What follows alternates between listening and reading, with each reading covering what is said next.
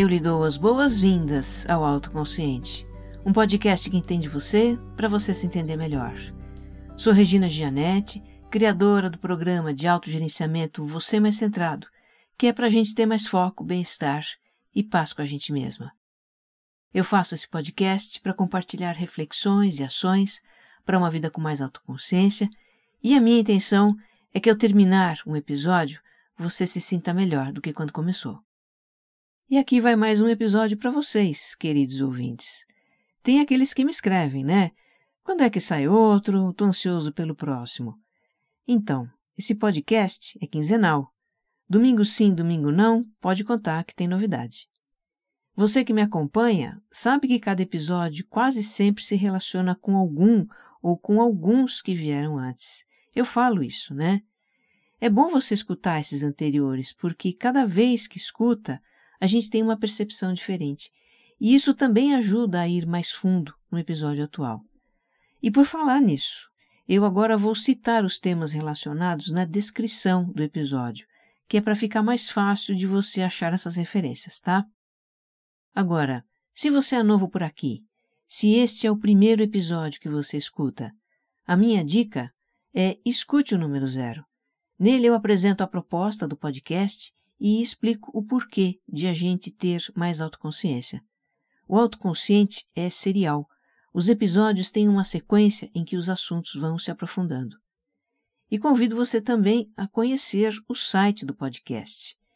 Lá você pode deixar um comentário e ter acesso a referências que eu cito nos episódios, de livros, filmes e conteúdos. Na internet, procure por Autoconsciente Podcast ou use a URL que está na descrição desse episódio. Você pode também me encontrar no Instagram como regina.gianete e como você mais centrado. Vai lá, me faz uma visita. E se gostar do que vai ouvir aqui, compartilha, tá? Com os amigos, nos grupos de WhatsApp e nas redes sociais. Vamos espalhar o autoconsciente por aí. Episódio 37 Quando nos sentimos perdidos.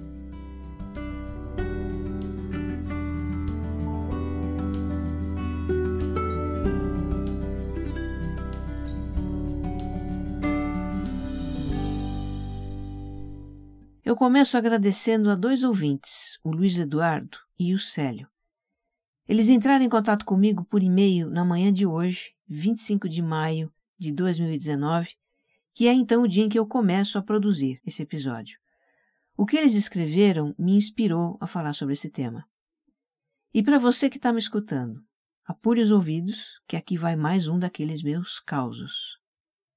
A princípio, o tema desse episódio 37 era outro. Era um tema que, na lógica da minha mente, ia dar sequência ao episódio anterior. E eu comecei a trabalhar nele ontem à tarde, sexta-feira. Mas aí, quando eu cheguei no sexto parágrafo, eu empaquei. Eu empaquei de um jeito que nada do que eu escrevia me agradava. Nada encaixava. Eu reli aqueles seis parágrafos, acho que um milhão de vezes. Eu mudei de ordem, eu tentei seguir outro caminho, mas não adiantou. Não rolava, não fluía. E eu comecei a ficar desconfortável com isso. Eu sei que quanto mais eu tentava encontrar uma sequência para o texto, mais desconforto eu sentia. Era um desconforto assim, visceral, uma sensação de aperto no abdômen. Até que quando deu umas dez e tanto da noite, eu parei. Me rendi. Desliguei o computador e fui dormir, esperando que hoje, quem sabe, eu acordasse mais inspirada. Às vezes acontece, tem dias que o trabalho não rende e é melhor mesmo fechar a lojinha, ir dormir, descansar a cabeça. Mas o que aconteceu na real foi que hoje eu acordei encanada com o episódio. Nem tinha levantado da cama e já estava pensando nele. O que é que eu faço? Vou mudar o tema? Não, tem que ser este tema. Mas não está rolando. Bom, quando eu me pego assim, com a mente agitada, o que eu faço é uma prática de meditação. Então eu levantei, tomei o café da manhã e sentei para meditar. E fiquei lá um tempo, prestando atenção na respiração e observando os pensamentos que vinham e deixando ir esses pensamentos.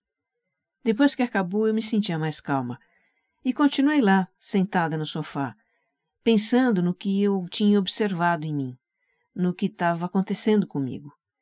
E o meu entendimento foi que eu estava forçando aquele texto. Ele não fluía por algum motivo. Talvez eu não estivesse pronta para escrever sobre aquilo, talvez não fosse o momento, mas eu insistia porque estava apegada ao tema. Na minha lógica, tinha que ser aquele tema. Então eu continuava tentando, e o meu lado perfeccionista me julgava por não estar conseguindo escrever, e eu comecei a me sentir mal com esse autojulgamento. Enfim, eu estava fazendo aquilo que definitivamente não funciona para escrever um episódio desse podcast, que é tentar controlar o processo de escrever, o processo criativo. Teve um momento em que eu resolvi ver as horas no celular e tinha ali as notificações de dois e-mails. E me chamou a atenção que os e-mails tinham chegado exatamente no mesmo horário, às 7h52 da manhã. Eu li um, depois li outro, e por um momento eu pensei que fossem mensagens da mesma pessoa, porque o conteúdo era muito parecido. Mas aí eu olhei de novo e vi que não, que eram e-mails de duas pessoas diferentes, e que de formas diferentes eles diziam a mesma coisa. Me sinto perdido.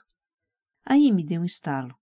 Peraí, os e-mails chegaram no mesmo minuto, dizem a mesma coisa, e o que eles dizem tem tudo a ver comigo também, porque eu também me sinto perdida nesse momento, com esse trabalho.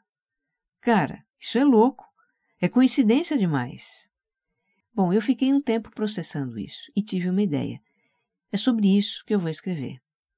Sobre nos sentirmos perdidos. Às vezes, a nossa mente escolhe seguir por determinado caminho. O caminho que parece ser o melhor, ou o mais lógico, ou o mais seguro, ou talvez o caminho que todo mundo está seguindo, sei lá. Mas apesar de fazer sentido para a mente, aquele caminho ou aquela escolha não nos deixa confortáveis. A gente sente um incômodo no corpo, um aperto no peito, uma aflição na região do abdômen. É algo dentro de nós que chama a atenção. Parece que está querendo dizer alguma coisa, mas a mente insiste em ir por ali. A gente encontra dificuldade naquele caminho. Faz um grande esforço e o desconforto só aumenta. Chega um momento em que a gente trava, empaca. Não dá para seguir em frente. Outras vezes, a gente não sabe qual caminho seguir. São tantas opções, mas qual será que é a melhor? Qual será que acerta? A gente quer analisar todas e decidir qual escolher, mas não dá, são muitas possibilidades.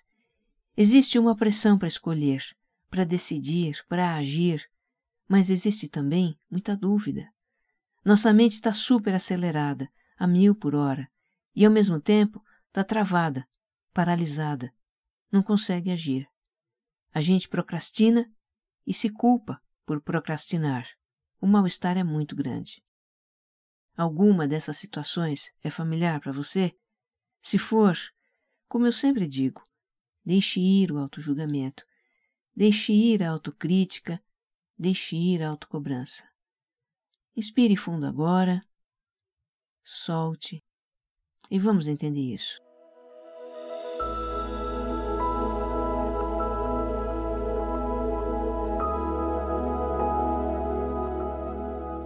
A sensação de estar perdido pode ter vários motivos.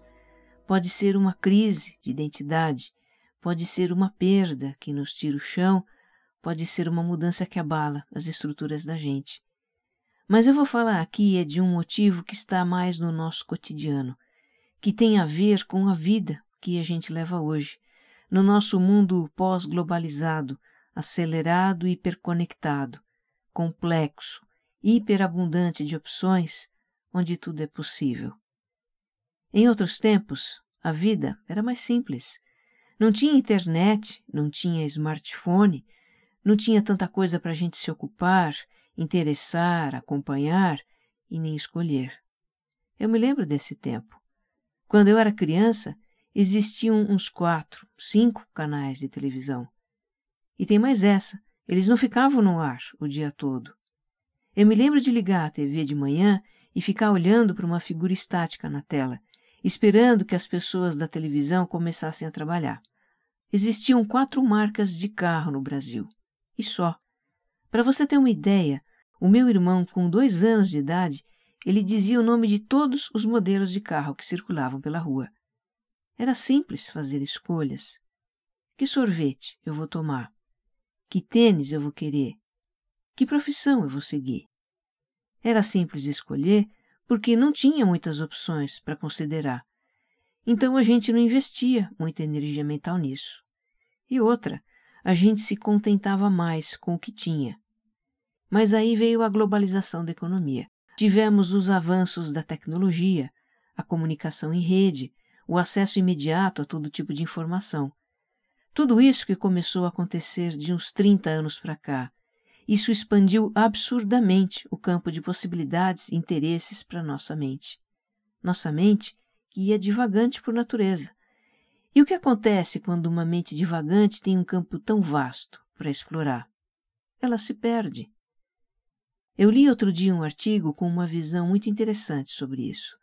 O autor compara a mente humana com uma praça de pedágio congestionada. Imagine uma praça de pedágio gigantesca com 50 faixas de trânsito, com milhares de carros enfileirados. Isso existe na verdade, tá? Acontece numa rodovia na China. O artigo inclusive mostra uma foto desse pedágio num horário de pico. Aí esse autor, chamado Niklas Geck, ele diz que nessa analogia da mente com a praça de pedágio, cada carro representa uma versão do nosso eu. Uma versão que pode fazer uma escolha alternativa se comportar de um modo diferente, pensar, falar ou agir de uma forma diferente. Só que tem uma coisa, ele diz. Considere que apenas uma entre essas dezenas de faixas de trânsito representa o momento presente, porque apenas uma versão do nosso eu pode ser vivida no presente. Então, pegando uma carona na analogia desse autor, o que acontece muito com a gente, ser humaninhos do século XXI, é esse imenso congestionamento mental de tantas coisas para se interessar, para escolher, para acompanhar, para ser. O que é que está bombando na internet? Que seriados tem para ver? O que as pessoas estão falando no grupo do trabalho, o que está rolando nas redes sociais, quem o artista X está namorando, o que está acontecendo na economia, na política, no Brasil, no mundo. Tem muita coisa acontecendo e ai de nós se não estivermos ligados e participando do que está acontecendo. Não queremos perder nada. Não podemos perder nada. Não podemos ficar para trás, nem por fora e nem por baixo. Essa ânsia de estar ligado em tudo, adivinha, já criou uma síndrome, né? Que ganhou o nome de FOMO, F-O-M-O, iniciais de Fear of Missing Out, algo do tipo medo de estar perdendo alguma coisa entre as inúmeras coisas que acontecem. E tem também a FOBO, F-O-B-O, que tem vários significados. Eu já vi pelo menos uns três. Mas o significado que interessa aqui, no nosso contexto, é Fear of Better Option medo de que exista uma opção melhor. Com tantas possibilidades que o mundo nos oferece, escolher é um problema. Escolher uma coisa significa renunciar a um milhão de outras coisas. E se o que estamos escolhendo não for o melhor? A gente escolhe não apenas pensando no que vai obter, mas também no que vai perder. Com tantas possibilidades, decidir é um drama. E se a gente tomar a decisão errada? No que depender da nossa mente, a decisão não sai nunca, porque tem sempre informação nova chegando, mudança acontecendo. Tem uma expressão para isso no idioma espanhol que é parálises por análises paralisia por tanto analisar. Com tantas possibilidades, até tomar uma direção na vida pode ser complicado. Para onde eu vou? O que eu quero? Então, gente, não está funcionando deixar a nossa mente solta no mar de possibilidades que é o mundo de hoje. Isso nos deixa aflitos e perdidos. Precisamos de um ponto de referência, um lugar onde a gente vivencie o que é real, o que está acontecendo aqui, agora. Esse ponto de referência é o momento presente. É nele que a gente pode ler a nossa bússola interna para se orientar nesse mundo de possibilidades. E essa bússola é o que a gente sente. Se o que a gente está escolhendo ou vivenciando nos faz sentir bem, tranquilos, seguros, ou animados, entusiasmados, ok, vamos continuar nesse caminho. Mas e se o que a gente está escolhendo ou vivenciando nos traz mal-estar, dúvida, medo, bloqueio, insegurança? Aí precisamos parar e investigar o que isso quer dizer. Eu me lembro de uma pessoa que eu conheci tempos atrás, uma médica, que na época ela estava indecisa sobre que rumo seguir na carreira. Ela era contratada por um hospital, um dos maiores hospitais do Brasil, mas não gostava de fazer plantões. Então ela pensou em abrir a sua própria clínica, porque aí se livraria dos plantões e também ganharia mais. Só que ela não falava dessa possibilidade com entusiasmo. Era com preocupação. Ela imaginava que com uma clínica própria teria que liderar pessoas e não gostava desse papel de liderança. E também teria que assumir os riscos de um negócio em que era preciso estar sempre se atualizando e investindo para manter a clínica competitiva. Enfim, ela via inconvenientes em trabalhar para um hospital e também em abrir uma clínica, e não conseguia tomar uma decisão. Aí conversa vai, conversa vem. Ela falou de um trabalho voluntário que fazia para um outro hospital, um trabalho num ramo diferente do que ela atuava. E quando falou nisso, a expressão dela mudou, se iluminou. Até o tom de voz dela era outro. Me deu a impressão de que aquilo era algo que ela gostava de fazer. Até porque ninguém faz um trabalho voluntário sem gostar, né?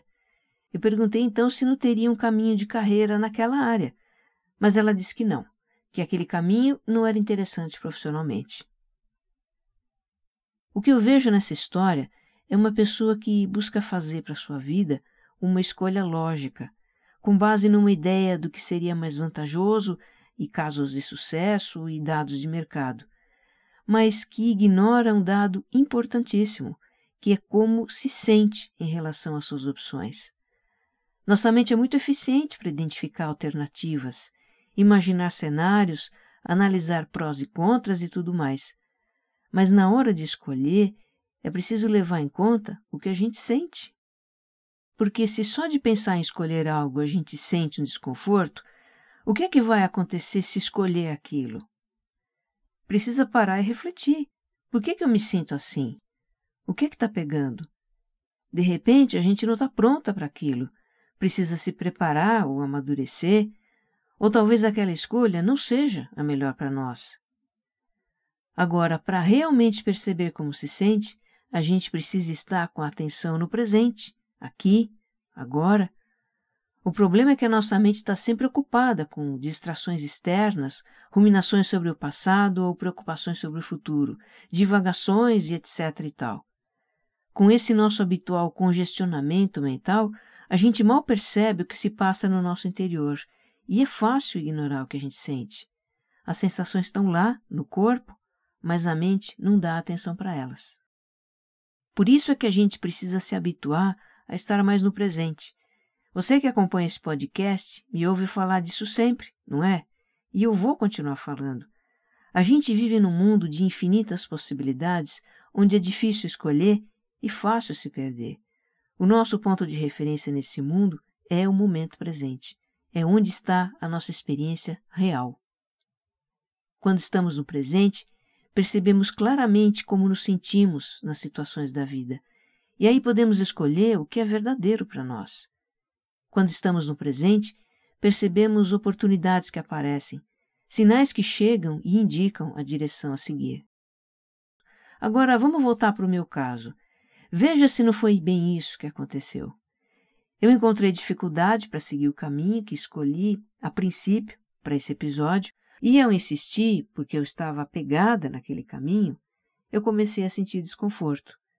Aí eu parei tudo e olhei para o que estava sentindo e entendi os porquês. Me convenci de que não era por ali. Aí depois eu percebi aqueles dois e-mails na minha caixa postal e o restante você já sabe.